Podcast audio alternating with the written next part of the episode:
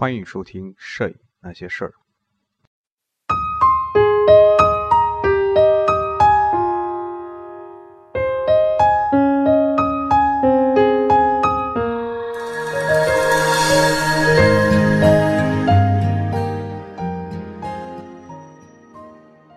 各位影友，大家好，欢迎收听《摄影那些事儿》。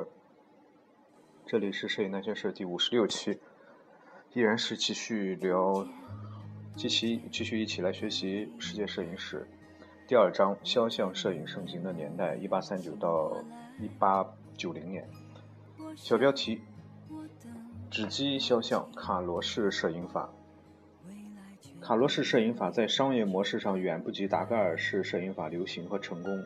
在一八四零年十月，通过尝试拍摄妻子的近照，塔尔伯特首次成功地拍摄了人物肖像。在这些照片中，如果想要将人物的面部的四分之三清楚地呈现在画面上，至少需要三十秒的曝光时间。图五十，塔尔伯特相信纸基肖像在商业上也能够同达盖尔式摄影法一样取得成功。他同一位名叫亨利·科伦的肖像画家合作，呃，制作卡罗肖像，但是最后呈现的。但是最最后呈现的作品包括一幅维多利亚女王和公主的合影，画面非常模糊，呃，需要做大量的后期修图工作，那么就由画家科伦来，呃，完成。无论是科伦还是塔尔伯特的下一任合作伙伴克劳德特，都无法让大众信服可以多次复制的纸基肖像结合其特有的明暗效果，要优于达格尔肖像摄影。因此，在英格兰。商业化的纸基，商业化的纸基肖像，直到玻璃负片的时代才出现。在苏格兰，纸基肖像的发展则呈现出了不一样的局面。这一点在本书的第一第一章中也探探讨过。塔尔伯特的合伙人大卫·布鲁斯特爵士将卡罗式摄影法技术介绍到了，介绍给了大卫·奥克斯、奥克奥克坦维厄斯。希尔与罗伯与罗伯特亚当森，这个后面人物小传中有。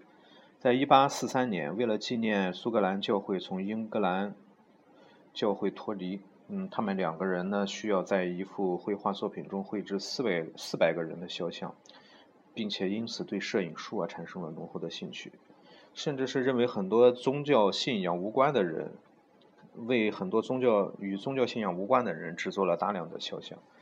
这个时候就开始意识到卡罗式摄影法的优势在于画面更自然，虽然不完美，它不是那种超乎自然的完美状态。希尔和亚南森使用的质地相对粗糙的纸张作为底片，拍摄制作出明暗效果呃非常丰富的照片。这些摄影作品被认为同画家嗯约书亚约书亚雷诺兹和就是那个。雷诺兹啊和伦勃朗绘画风格啊，非绘画的作品风格非常相似。在众多的拍摄对象，大多在众多的拍摄对象大多只需要等待一至两分钟的曝光时间。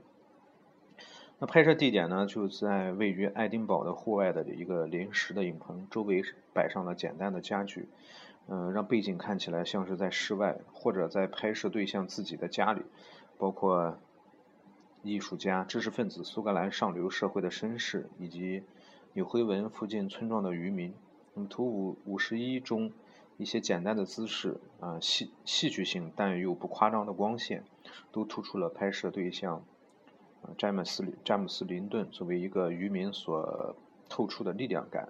这是图五十一。那么，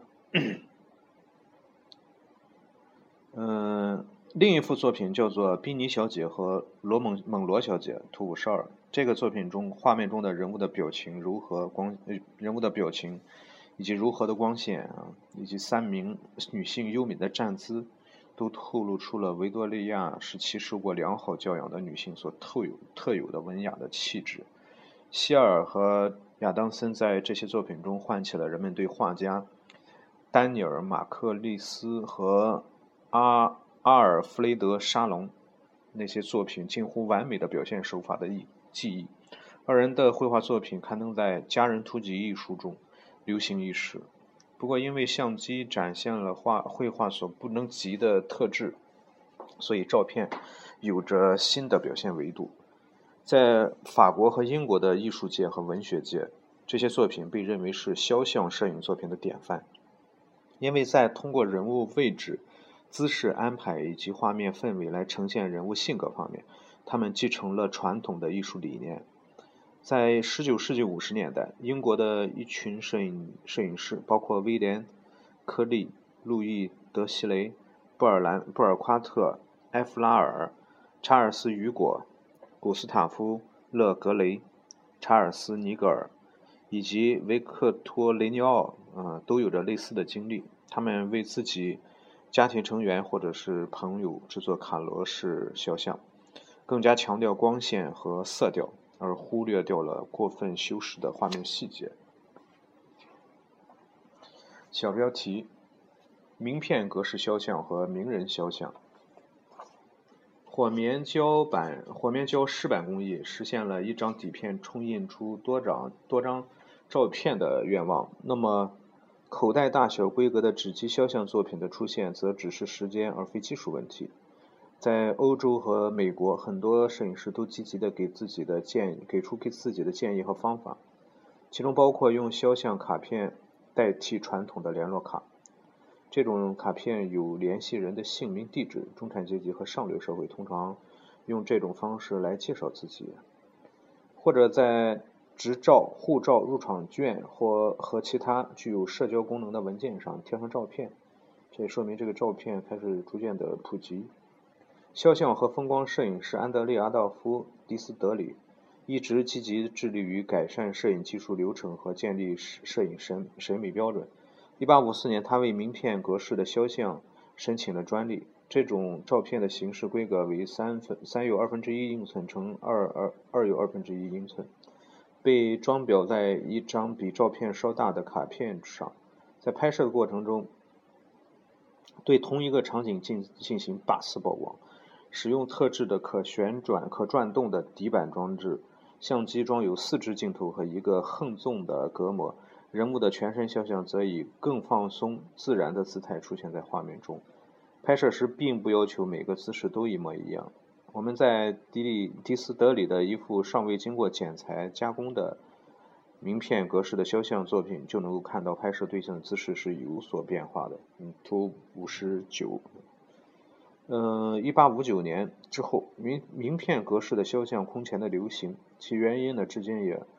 不完全清楚，但大致可以归纳为，在接下来的十年里，这种低成本的拍摄方式很大程度上抓住了公众的想象力，就如同对立体绘画那样。各地的肖像工作室，无论在大城市还是在农村，拍摄了数以百万计的全身和半身的肖像。拍摄对象呢，包括工人、农民、商人以及中产阶级和贵族。名片格式的肖像摄影作品可以便宜的出售，因为照片在输出后呢，只需要用只需要雇佣廉价的劳动力来进行剪裁和装裱。工作室的商标和 logo 会出现在照片的正下方的某个角落，或者在照片的背面。通常照片中会使用一些装饰性的文字和插画，以便人们意识到作品是摄影和绘画的结合。背景呢，依旧是绘制出来的花园场景、栏杆。嗯，帷幔、垂饰或者是家具，嗯，但是拍摄对象呢也会站在没有装饰的墙壁前，或者把背景抠掉，抠掉后绘制小花边来装饰。这两种情情况呢都比较常见。成年人拍照的时候呢，通常会使用一些道具，包括他们工作中使用的工具，能反映他们职业的物件或者代表其身份的徽章，儿童使用的玩具。女性则更更加注重服饰和发型。尽管如此呢，除了人物肖人物姿势更加自然随意，能给画面带来一些新鲜的新鲜感外，名片格式的肖像在通过姿势和光线来揭示人物的性格方面，并没有带来太多的惊喜和想象的空间。但是有一点啊，我觉得可以可以呃，应该是注意，就是这个时候他们已经开始啊，已经开始。呃，把这个人物的呃这个生活状况或或者说是啊劳动的场景表现出来，这个应该是一种自觉的行为吧。随着名片格式肖像摄影的流行，很多以著名的艺术作品、广为人知的纪念碑、名人肖像和打扮时髦的妇女为主题的名片格式摄影作品在市场上涌现。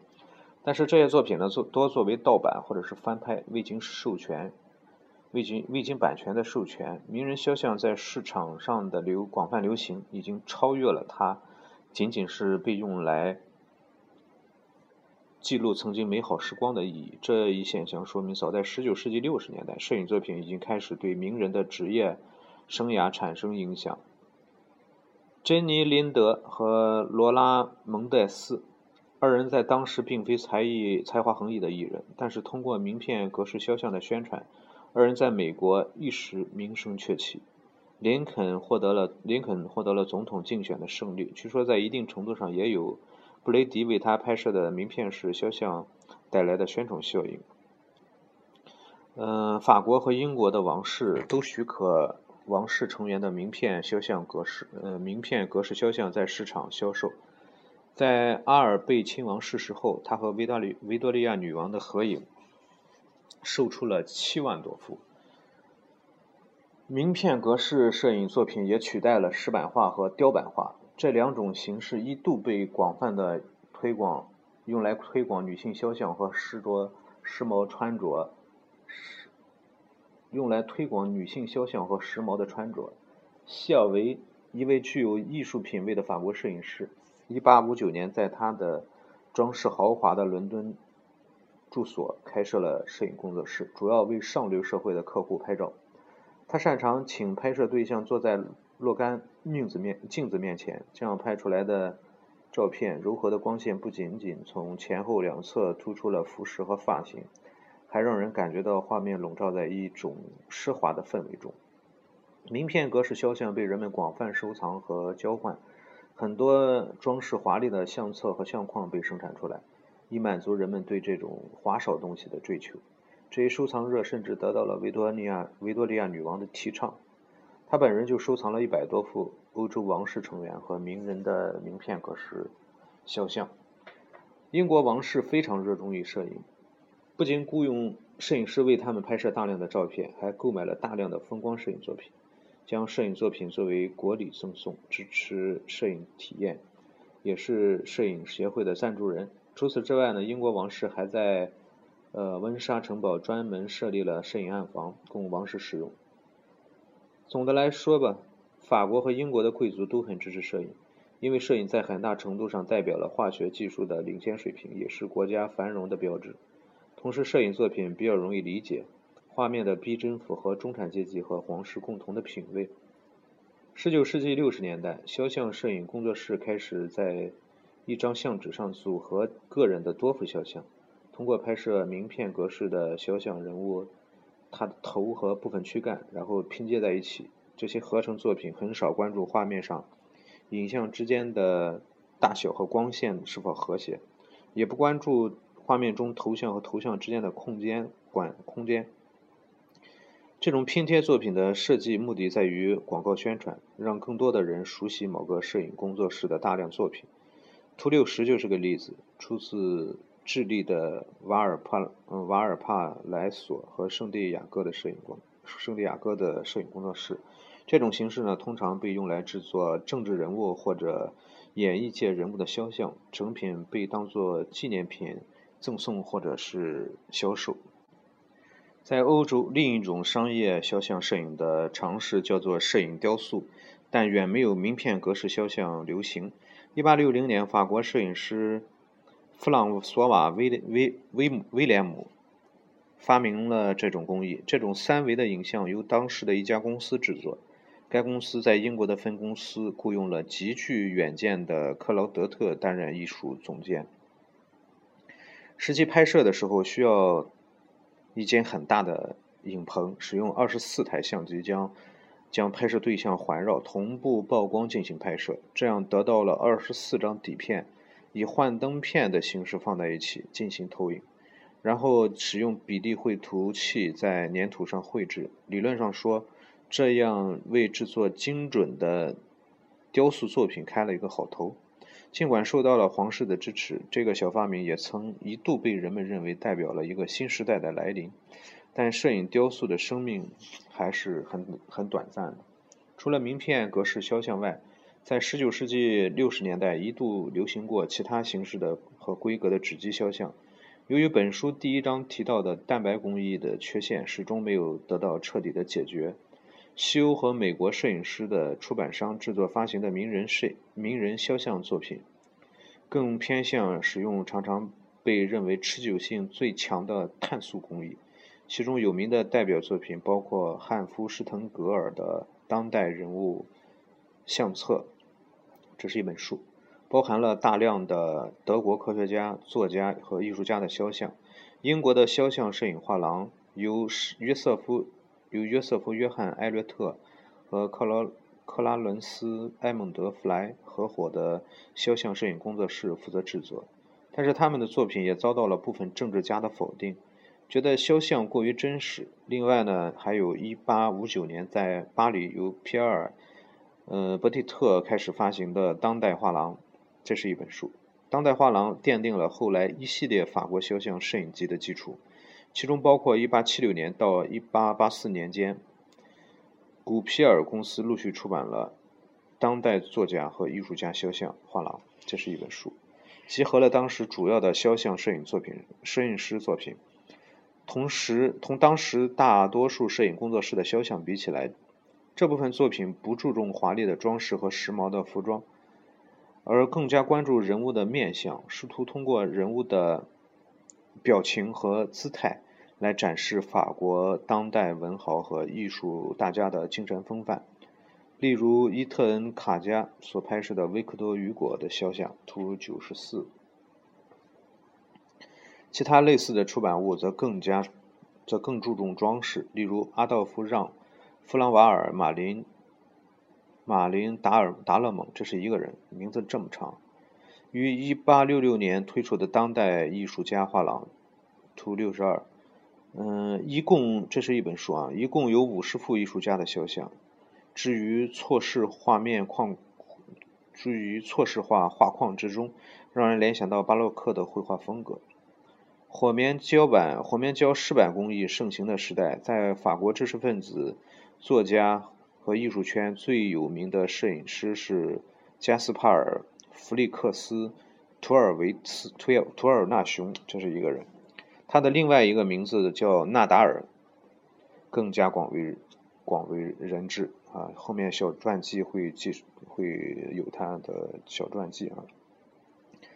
嗯，他对肖像摄影的追求，用他自己的话来说，就是一旦面对拍摄对象，你就与之产生了联系。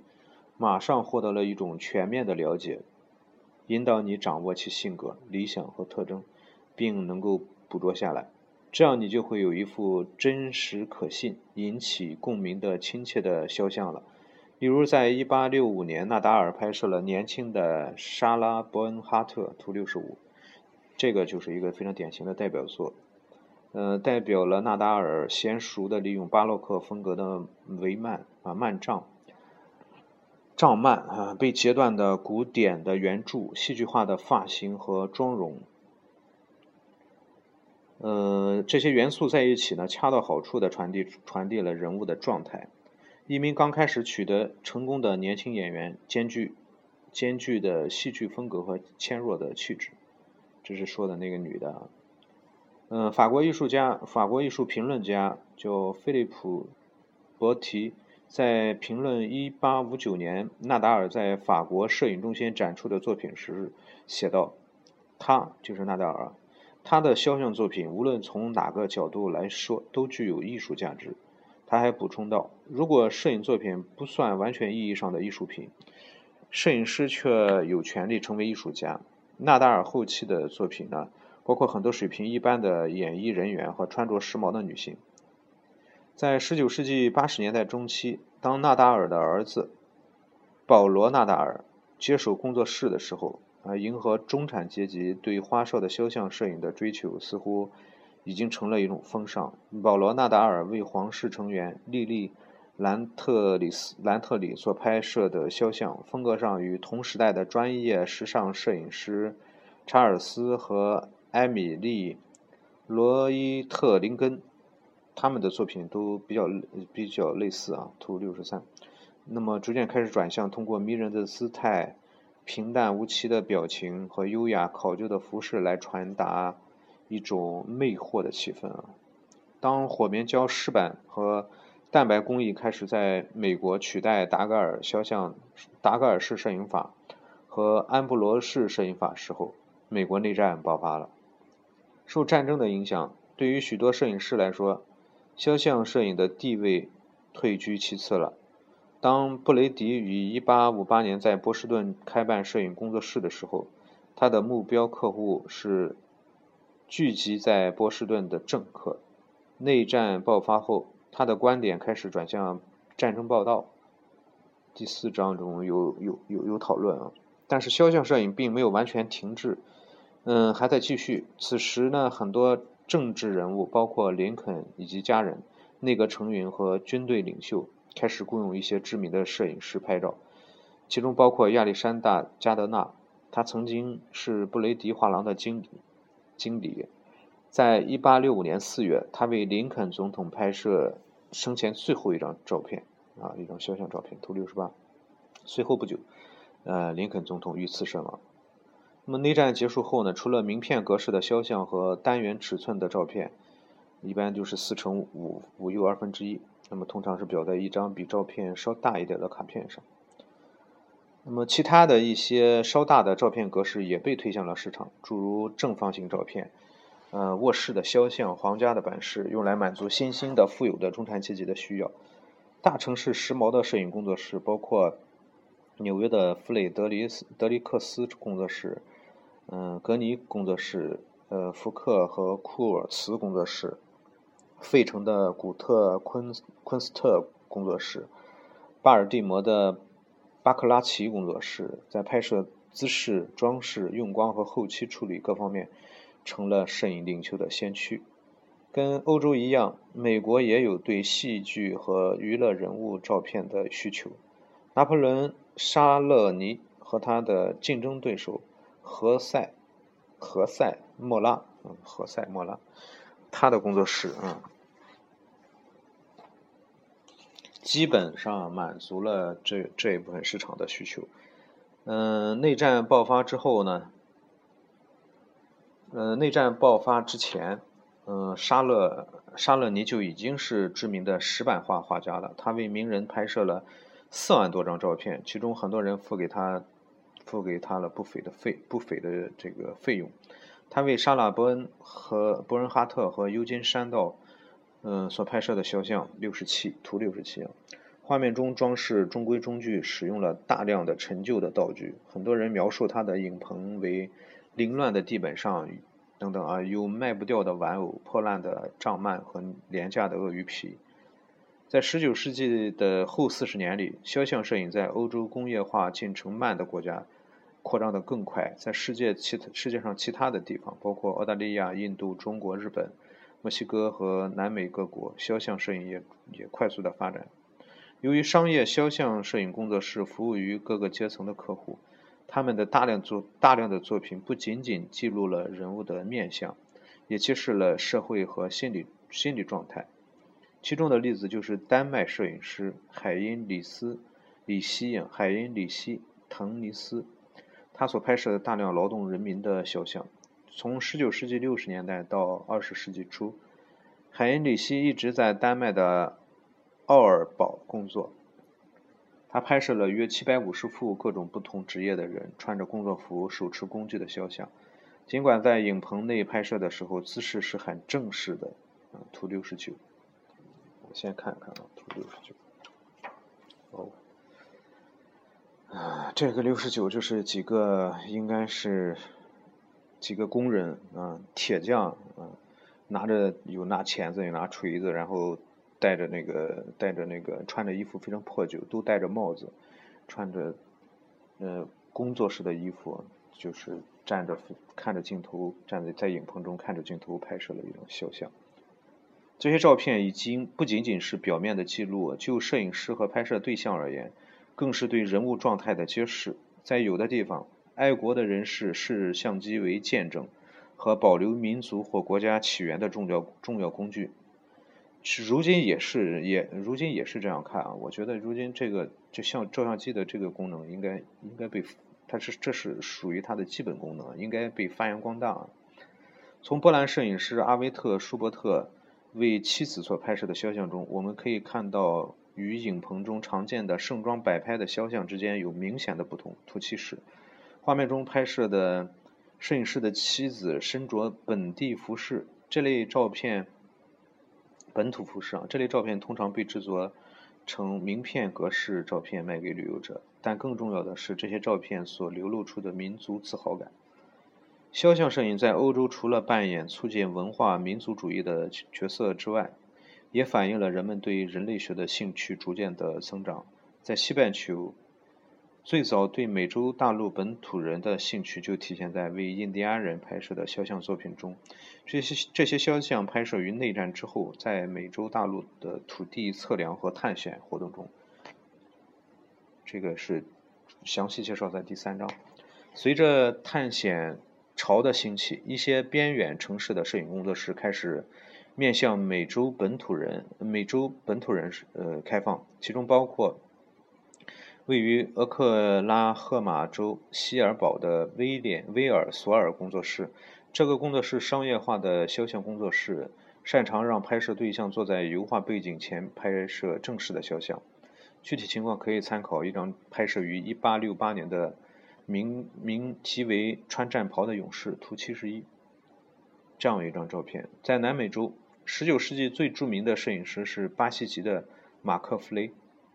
19世纪70年代，他前往亚亚亚马逊热带雨林探险，拍了大量亚马逊地区的印第安人肖像。与此同时，出于对本土人的关照，澳大利亚的澳大利亚的摄影工作室也拍摄了很多。土著土著人的照片。好了，我们今天就到这里，各位再见。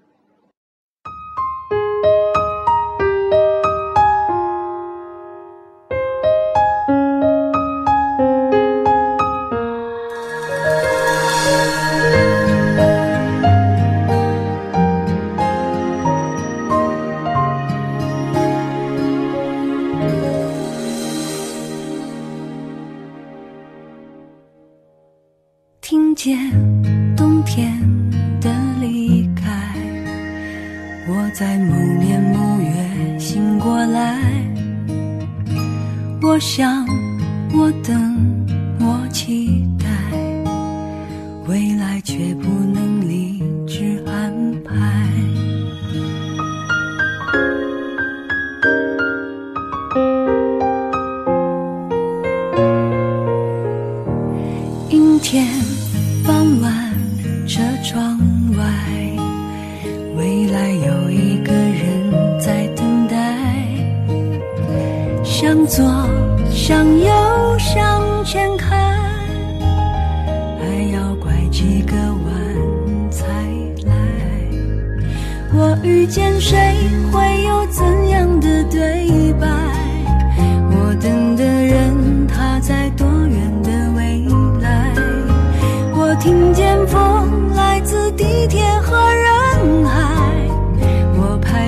会拿着爱的号码牌。